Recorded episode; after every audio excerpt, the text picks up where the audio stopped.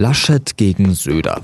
Seit Sonntag ist das Duell um die Kanzlerkandidatur bei der Union richtig entbrannt. Söder steht in den Umfragen besser da, aber viele in der CDU wollen den gerade erst zum Parteivorsitzenden gewählten Laschet nicht beschädigen. Über die Stimmung in der Union habe ich in dieser Folge mit meinen Kollegen Roman Deininger und Christian Wernicke gesprochen. Roman hat eine Biografie über Markus Söder geschrieben und Christian kennt Armin Laschet als NRW-Korrespondent sehr gut. Sie hören auf den Punkt mit Jean-Marie Magro. Los geht's nach der Werbung.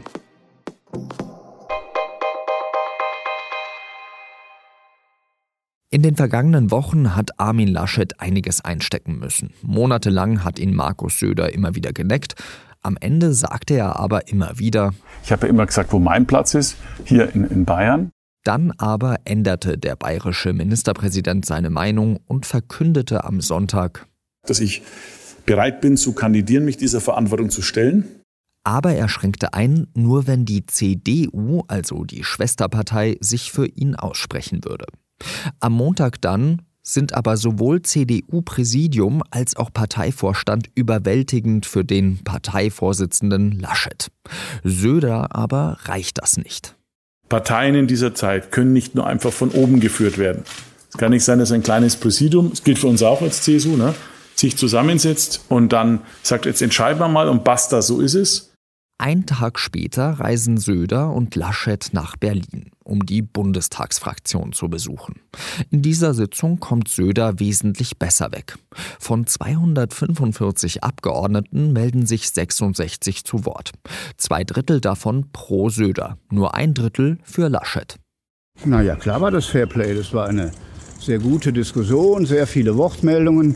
Viele erstmals auch aus der CSU, die sich ja bisher nicht geäußert hatte. Und ich glaube, das hat ein sehr gutes Meinungsbild abgegeben. Sagt Laschet, der kurz davor so viel einstecken musste. Abgeordnete sollen Briefe und Mails aus ihren Wahlkreisen vorgelesen haben. In denen Menschen drohen, aus der CDU auszutreten, sollte Laschet Kanzlerkandidat werden. Söder gibt sich zufrieden und reist nach Bayern zurück. Beim nächsten Pressetermin im Bayerischen Landtag sagt er, Am Ende wird alles gut werden. Und ist es nicht gut, dann ist es nicht das Ende.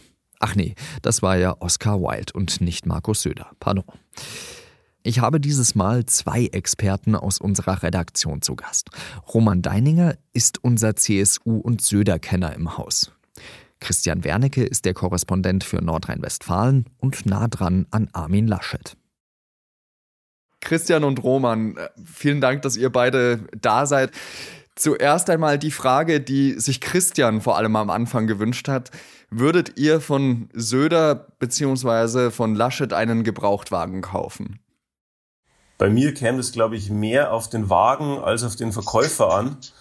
Ähm, wir haben 2017, als Söder um das Ministerpräsidentenamt in Bayern gekämpft hat, haben wir mal in der SZ eine Gegenüberstellung gemacht. Joachim Herrmann, der damals noch im Rennen war, und Markus Söder und haben tatsächlich drüber geschrieben, von wem würden sie einen Gebrauchtwagen kaufen. Und ich glaube, die Antwort auch in der CSU war lieber von Herrmann als von Söder. Söder ist trotzdem Ministerpräsident geworden. Christian? Ja, meine Antwort bei äh, Laschet wäre, ich würde den Gebrauchtwagen kaufen, aber auch in der Gewissheit, dass wenn ich ihn erwische, dass er mich ausgetrickst hat mit irgendeinem Getriebeschaden, dann würde er mit einem breiten Grinsen sagen, okay, Herr Wernicke, sehe ich ein, ich nehme ihn zurück. Roman, ich habe so oft von Söder oder wir alle haben so oft von Söder den Satz gehört, mein Platz ist in Bayern. Hättest du dir diese Entwicklung vorstellen können? Also ich hätte nicht darauf gewettet. Die Möglichkeit bestand, aber ich habe nicht damit gerechnet, weil Söder eigentlich kein Politiker ist, der ins Risiko geht. Ich glaube, dass äh, diese Auseinandersetzung jetzt mit Laschet um die Kanzlerkandidatur der erste Sprung ins Offene ist für Markus Söder in seiner Karriere. Bisher hat er nur äh, Schlachten gesucht, von denen er wusste vorher, dass er sie gewinnt. Christian, wie war das bei Laschet? Hat der sich eigentlich ausmalen können, wie ernst es Markus Söder meint? Das meistbenutzte Adjektiv bei Laschet ist ja jovial und da klingt immer so ein bisschen mit, der ist so nett. Und nett klingt dann auch immer schon gleich, der ist ja so naiv. Laschet ist überhaupt nicht naiv. Und ist ein sehr, sehr kalkulierender Politiker. Ich kann mir allerdings schon vorstellen, dass Laschet am Wochenende und nach der Erklärung von Söder, dass er Bayern nur verlassen würde, wenn die CDU ihn massenhaft ruft, dass er dann schon gedacht hat, äh, mit dem CDU-Meinungsbild vom Montag sei die Sache gelaufen. Also das, diese, dieser Täuschung sind ja viele erlegen. Roman, warum war denn die Sache am Montag nicht gelaufen? Ich glaube, diese, diese Frage des Wortbruchs, die da im Raum steht, ja, also hat Söder am Sonntag zugesichert, ähm, das äh, Votum oder das Meinungsbild der CDU-Gremien äh, am Montag zu akzeptieren äh, oder nicht. Das wird einfach anders gesehen in CDU und CSU. Und äh, Söder hat ja, das zumindest muss man ihm lassen, zu Recht darauf gesetzt, dass sich in der Fraktion, in der Bundestagsfraktion, äh, viele CDU-Leute für ihn aussprechen. Und äh, ja, er will seine Chance suchen und maximieren und hofft jetzt, dass äh, in diesen wenigen Tagen, die noch bleiben, ein äh, kleiner Aufstand gegen Laschet in der CDU sich vollzieht. Wie aussagekräftig ist denn eigentlich so eine Fraktionssitzung, in der sich, wenn ich jetzt mal hochrechne, gerade mal ein Fünftel der Abgeordneten meldet? Man kann mathematisch jetzt sehr unterschiedlich auf dieses Meinungsbild in der Unionsfraktion schauen. Äh, natürlich äh, ist es nicht abschließend repräsentativ, weil sich äh, nicht alle Unionsabgeordneten gemeldet haben. Aber ich glaube, ähm, es gibt auch im Laschet-Lager äh, wenig Illusion darüber, dass sich das so ungefähr ähm, äh, schon auch materialisieren würde, wenn in der Fraktion abgestimmt würde wenn man sich die letzten Tage angeschaut hat, da ist mir eigentlich kein inhaltliches Argument von Söder Seite aufgefallen, weswegen Laschet jetzt kein guter Kandidat wäre. Im Gegenteil sagen sie alle sogar in der CSU, es sei ein herausragender Kandidat, nur seien eben die Umfragen schlecht. Genügt das als Argumentationskette? Ich glaube, dieses Geheimnis können wir ganz einfach auflösen. Die sagen nicht die Wahrheit. Die halten Laschet für einen schlechten Kandidaten. Ist er das, Christian? Naja, wenn ich, also Laschet ist auf jeden Fall kein guter Kommunikator, das muss man sagen. Ich glaube, dass die Substanz seiner Politik viel verlässlicher und geradliniger und stetiger ist als seine kommunikative Wirkung. Auch sogar in der Corona-Politik. Aber imagemäßig hat er sich so selber aufs Kreuz gelegt und zwar schon vor knapp einem Jahr, damals in der ersten Lockerungsphase nach dem ersten Lockdown. Und er hat sich damals dieses Profil eben auf ähm, mittelmäßige Art er, äh, erarbeitet, er sei der Nation oberster Lockerer und konnte seine Kurswechsel, die durchaus bisweilen also wirklich gut begründet waren, er konnte es nicht vermitteln. Und wenn ich jetzt die, als CDU-Abgeordneter die Umfragewerte sehe, die da äh, von jedem Forschungsinstitut verbreitet werden und ich mich mache mir Sorgen, wie ich meine Wiederwahl gewinne, dann kann ich verstehen, dass auch getreue CDU-Abgeordnete im Moment auf Söder schielen. Ja, das ist so. Äh, wenn sie so denken, dann müssen sie, stützen sie sich auf Söder, wenn jemand, was wir ja eigentlich auch als politische Journalisten regelmäßig fordern, langfristig denken und äh, nach vorne schauen und über vielleicht sogar noch über eine Wahlperiode hinausdenken, dann würde ich schon Laschet attestieren, er ist der weitaus stetigere, weniger beliebigere und wahrscheinlich auch mit einem Korsett von Grundorient festen Grundorientierungen ausgestattete Politiker. Was wir hier erleben, ist tatsächlich so die Verführung durch Stärke. Ja? Also äh, Söder macht dieses Angebot äh, der vermeintlichen äh, Garantie, dass äh, die Abgeordneten des Bundestags im äh, Herbst ihre Mandate wiederbekommen. Ähm, gleichzeitig, äh, genau wie der Christian gesagt hat, ist die äh, CDU, ist die ganze Union als schon eine Partei, die sich eigentlich eines Wertegerüsts rühmt, ja. Und Markus Söder ist sicher kein Politiker, der von ehernen Prinzipien herkommt und danach die Gesellschaft gestalten will. Der ist nicht einst in die junge Union gegangen, um den Klimawandel aufzuhalten. Also ich glaube, sein Angebot, wenn man so will, ist äh, ein äh, hemmungslos pragmatischer Politikmanager, äh, der ein gutes Wahlergebnis im Herbst äh, zu versprechen scheint.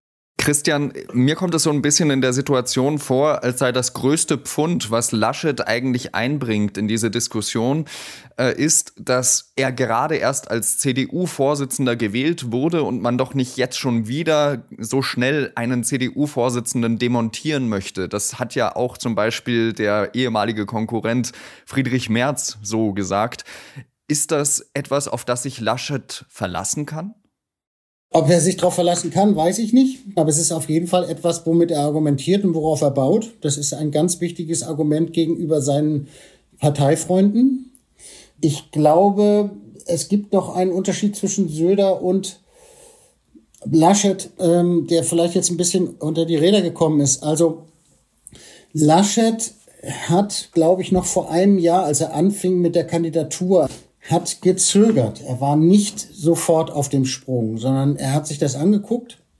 Das Hauptmotiv damals für Laschets Kandidatur war ganz einfach, klipp und klar, ich will Friedrich Merz verhindern. Ich will keinen Rückschritt in der CDU. Das war keine Entscheidung, wo sozusagen, wie Roman Deininger über Söder geschrieben hat, es war keine Entscheidung, wo eine Wurst vor Laschet lag und er hatte keine andere Möglichkeit, als einzubeißen.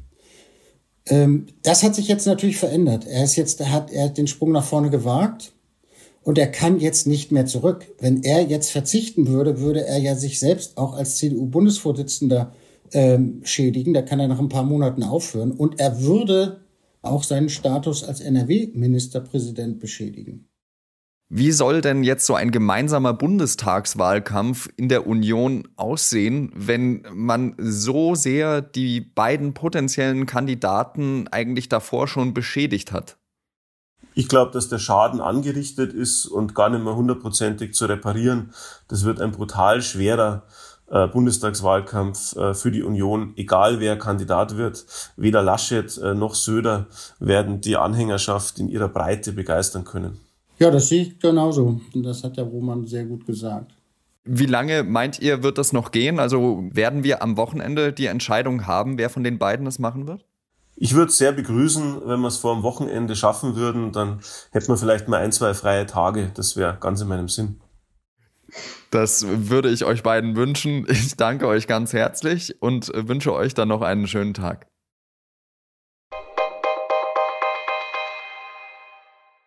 Für die einen ist er sozialistisches Teufelszeug, für die anderen das einzige wirksame Mittel für geringere Mieten.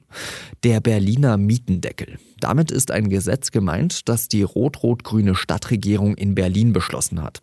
Seit Ende Februar 2020 sind dadurch die bestehenden Mieten für eineinhalb Millionen Wohnungen in Berlin eingefroren worden.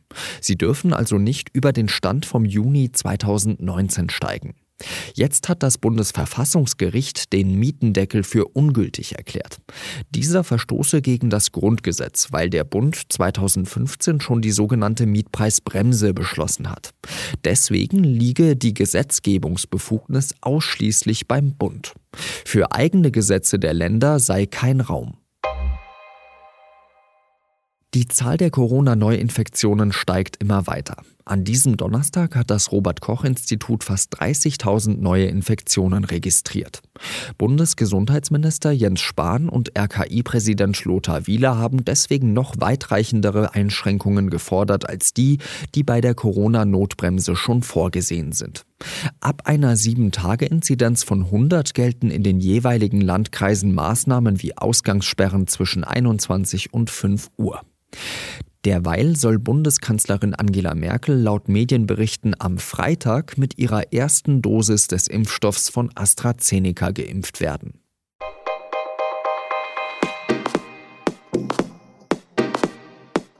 Bilanzskandal, Wirtschaftskrimi, Spionagethriller. Im Fall um den Finanzdienstleister Wirecard kommt alles zusammen. Dem früheren DAX-Unternehmen sollte die Zukunft gehören. Aber dann kracht im Juni 2020 das Lügengebäude zusammen, als aufliegt 1,9 Milliarden Euro fehlen. Meine Kolleginnen und Kollegen erzählen diese unglaubliche Geschichte in einem achtteiligen Podcast nach. An jedem Donnerstag kommt eine neue Folge. Den Podcast Wirecard 1,9 Milliarden Lügen hören Sie kostenlos auf Spotify. Redaktionsschluss für Auf den Punkt war 16 Uhr. Danke fürs Zuhören und bis bald wieder. Salü.